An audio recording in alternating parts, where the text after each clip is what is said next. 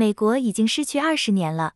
中国 GDP 从两千年占美国的百分之十五，追到二零二零年百分之七十。美国国力从一九六零年占世界的百分之四十，衰落到现在按照购买力计算百分之十五。美国现在没有实力和中俄联盟对抗，所以沙特才反水。沙特和中国签订了人民币结算石油的协定，动摇了美元的霸权地位。制裁什么用都没有。俄国经济、军事哪方面不比朝鲜强？朝鲜垮掉了吗？和俄国交恶就是战略失误。美国和俄国对抗的意义是什么？图什么？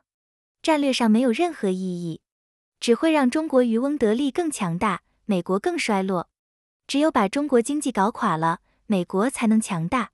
乌克兰还有关键一点就是印度，大多数人都忽略了。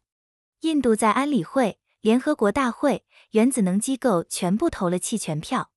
王毅刚刚访问印度，一个沙特，一个印度，可以说拜登和俄国杠上，把中国本来四面楚歌的外交搞活了。